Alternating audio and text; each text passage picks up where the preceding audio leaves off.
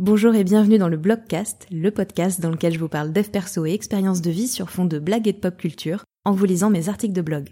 Je suis Laurent Chavel, coach, thérapeute et autrice, et c'est parti pour un nouvel épisode. Bonne écoute et avant de commencer, je vais faire une petite euh, petite minute auto-promo puisque euh, j'organise cet été des ateliers pour les entrepreneurs, des ateliers interactifs en ligne et en petit comité pendant lesquels eh bien on va travailler sur des problématiques euh, assez typiques pour les entrepreneurs comme par exemple définir sa cible et ses anti-cibles, travailler sur ses objectifs, son organisation, etc., etc. Donc si ça vous intéresse ou si vous connaissez quelqu'un que ça intéresse, eh ben je vous glisse le lien dans la description.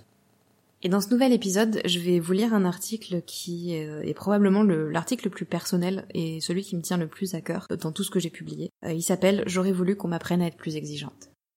J'avais très envie de vous partager une réflexion personnelle que je me suis faite récemment. J'ai regardé ma vie aujourd'hui et puis ma vie passée et il y a un truc qui m'a frappé. C'est qu'on parle de travail, de vie amoureuse, de sujets plus vastes. On m'a appris à me contenter de peu, à ne pas en demander trop et surtout à ne pas trop espérer de la vie. Avec le recul, je me dis que ma vie, elle aurait été bien différente si on m'avait appris à être plus exigeante. Dans le monde du travail.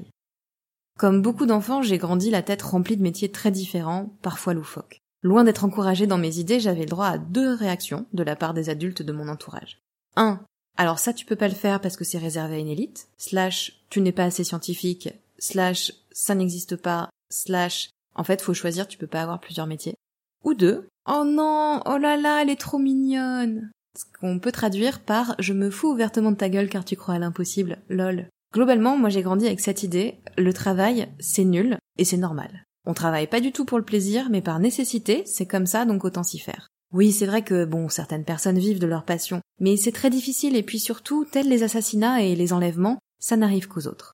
Moi j'aurais aimé qu'on m'enseigne l'exigence à ce moment-là. Pas celle qui dit de se battre tout le temps pour tout, d'accepter de faire des stages de six mois non rémunérés sous prétexte que bah, c'est normal, tu sais rien faire, de bosser comme une dingue pour de mauvais managers dépourvus de reconnaissance face aux efforts fournis, mais ne manquant jamais de relever devant tout le monde la moindre miette d'erreur. Non, je parle d'exigence envers les autres et la vie. Moi j'aurais voulu qu'on me dise que je pouvais tout faire, que si un métier n'existait pas, bah, je pouvais le créer. Que personne n'a le droit de me manquer de respect dans le travail qu'on m'explique que c'est normal de pas savoir ce qu'on veut faire dans la vie à 17 ans et que j'avais le droit de prendre mon temps pour y réfléchir que voyager c'est enrichissant aussi et que perdre entre guillemets des années, en vrai c'est impossible. Et que quand bien même, un an ou deux à l'échelle d'une vie c'est insignifiant. Qu'être passionné par son travail c'est tout à fait souhaitable, parce que vu le temps qu'on y consacre, mieux vaut trouver une activité qui nous éclate vraiment. Que c'est important pour être heureux et épanoui. Parce que oui, après avoir changé cinq fois de métier entre mes 21 et 31 ans, je le sais, être passionné par son travail, c'est possible si on s'en donne les moyens et qu'on est prêt à prendre des risques. En amour. Ah, l'amour. Voilà un domaine qui est en mode, eh ben, full contradiction. D'un côté, on a Disney et les contes de fées qui nous expliquent que, en tant que femme, on n'a rien à faire. Voilà, très simple, très cool. Euh, il semble que quelle que soit notre condition sociale et nos emmerdes, si on est sympa et serviable, bah il y a un mec parfait qui va se pointer et vouloir nous épouser. Et alors à partir de là, les meufs, c'est la belle vie. Richesse, serviteurs, châteaux seront à notre disposition.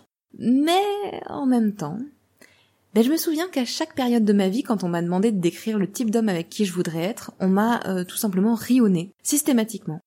Ha ha ha Oui, je, je fais un petit rire forcé, excusez-moi. T'es pas exigeante, toi, déjà. Tu veux quelqu'un qui soit à ton goût physiquement, gentil, généreux, intelligent, intéressant, drôle. T'es au courant que l'homme idéal, il n'existe pas? Moi, ce que j'aurais aimé qu'on me dise à la place, c'est « Mais t'as raison d'attendre quelqu'un de bien, à ton goût et qui te convienne. Sois exigeante et n'accepte rien de moins parce que c'est ce que tu mérites, en fait. Ça m'aurait évité moult déconvenues, croyez-moi. À tel point que si on m'avait décrit mon compagnon ne serait-ce qu'une minute avant que je le rencontre, franchement j'aurais éclaté de rire et clamé haut et fort qu'une personne comme ça, bah ça n'existe pas. Et pourtant, bah il est là, bien réel. Un homme beau, brillant, drôle, gentil, prévenant, hyper sociable, généreux, à l'écoute, capable de remise en question, qui partage mes valeurs, un nombre incalculable de centres d'intérêt, et avec qui je me sens parfaitement en phase. Non, il n'a pas de frère. Ça veut pas dire qu'il est parfait, simplement qu'il est parfait pour moi. Alors je suis pas devin, je peux pas dire si ça durera toute la vie entre nous, mais je suis sûre d'une seule chose, si on se sépare un jour, je veux rien de moins pour la suite. À celles et ceux qui diront que c'est exceptionnel, que ça n'arrive qu'une fois tous les 200 ans, et puis bah si on est trop exigeant, on trouve jamais personne, j'ai envie de dire deux choses. D'abord, et alors? Ne vaut-il pas mieux être seul que mal accompagné? J'ai une petite parenthèse de l'article, mais en plus, euh, vraiment, euh, ce n'est pas grave d'être célibataire, ce n'est pas une tare d'être célibataire. Et ensuite que, ben, si on n'est pas exigeant, en vrai, ça donne ça. Alors moi, je cherche quelqu'un d'à peu près potable physiquement, pas trop désagréable, si possible généreux, mais bon, oh, franchement, au pire, je ferais sans. Une petite blague de temps en temps, bah ça pourrait aussi être cool. Aussi, si on pouvait avoir, je sais pas moi, un ou deux points communs, ce serait sympa. Et euh, bon, bah si on pouvait partager quelques valeurs, ça ce serait le top. Mais bon, là, j'en demande peut-être un peu beaucoup quand même. Ça vous fait rêver, vous? Est-ce que c'est vraiment ça que vous voulez de la vie? Est-ce que vous pensez vraiment que vous ne méritez rien de mieux que ça? Si oui, euh, contactez-moi, prenez rendez-vous avec moi en coaching. Et si vous en doutez encore, euh, je vous invite à regarder ce TED Talk intitulé How I Hacked Online Dating. Regardez la vidéo et écrivez-moi pour m'expliquer pourquoi il faudrait être autre chose que super exigeant en amour. Et en général. Petite, moi, euh, j'avais vachement de principes et de suite dans les idées. Jugez plutôt. À 7 ans, j'ai envoyé deux lettres. Bon, euh, probablement plus en réalité, mais enfin il y en a deux qui ont particulièrement compté et dont je me souviens. La première à Jacques Chirac, alors président de la République, pour lui demander d'interdire la vente de cigarettes aux mineurs. Et la seconde à Ludwig Briand. Alors vous vous souvenez peut-être pas, mais Ludwig Briand, c'est euh, l'interprète de Mimi Siku dans Un Indien dans la ville.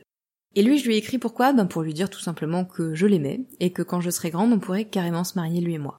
J'ai une petite note que je vais vous lire, euh, petite euh, parenthèse dans ce paragraphe, euh, qui est adressée à Ludwig Briand. Ludwig, si tu passes un jour par ici, bah tu l'auras compris, j'ai changé d'avis depuis. Voilà, j'espère que tu m'en voudras pas trop de ne pas avoir tenu parole. en même temps, soyons lucides. On ne se connaît pas, toi et moi. Je te souhaite une bonne vie et j'espère sincèrement que tu n'es pas trop triste à la lecture de ces lignes et que tu t'en remettras. Bisous.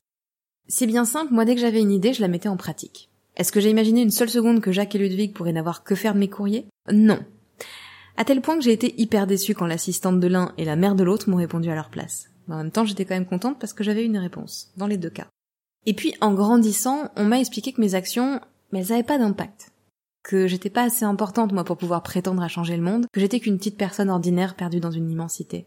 Que les gens qui changent le monde, ils sont rares et exceptionnels. Je crois pourtant qu'aujourd'hui, plus que jamais, on prend conscience, face à des défis comme l'écologie ou encore l'égalité homme-femme, d'à quel point bah, le moindre geste compte, d'à quel point il faut être des millions à multiplier les petites actions pour espérer voir le monde évoluer.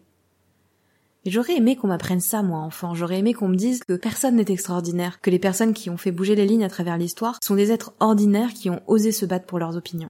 Je veux dire, imaginez deux secondes si les parents de Greta Thunberg lui avaient dit Greta, euh, c'est pas toi qui va changer le monde. Donc tu apprends à gérer tes émotions, tu laisses immédiatement tomber cette ridicule grève de la faim, tu vas perdre ton année si tu continues comme ça, donc tu retournes à l'école, c'est quand même vachement plus important, ok? Alors oui, là encore, moi j'aurais aimé qu'on m'apprenne à être plus exigeante, à aller au bout de mes idées, à crier plus fort si j'étais pas entendue sur un sujet important pour moi. J'aurais aimé qu'on me dise qu'en vrai, la plupart des choses décrites comme impossibles, ben elles le sont que jusqu'à ce que quelqu'un prouve le contraire. Et que oui, potentiellement, ce quelqu'un pouvait être moi, ou vous, ou une petite ado suédoise, Asperger et dépressive. Merci d'avoir écouté cet épisode, j'espère qu'il vous a plu. Si c'est le cas, n'hésitez pas à vous abonner au podcast et à me laisser un commentaire ou 5 étoiles sur Apple Podcast. Vous pouvez aussi le partager à une ou plusieurs personnes que cet épisode pourrait intéresser. Et puis euh, rejoignez-moi sur Insta si le cœur vous en dit, at lochavel, L-O-C-H-A-V-E-L. C'est aussi dans la description hein, si besoin. Merci et à la semaine prochaine.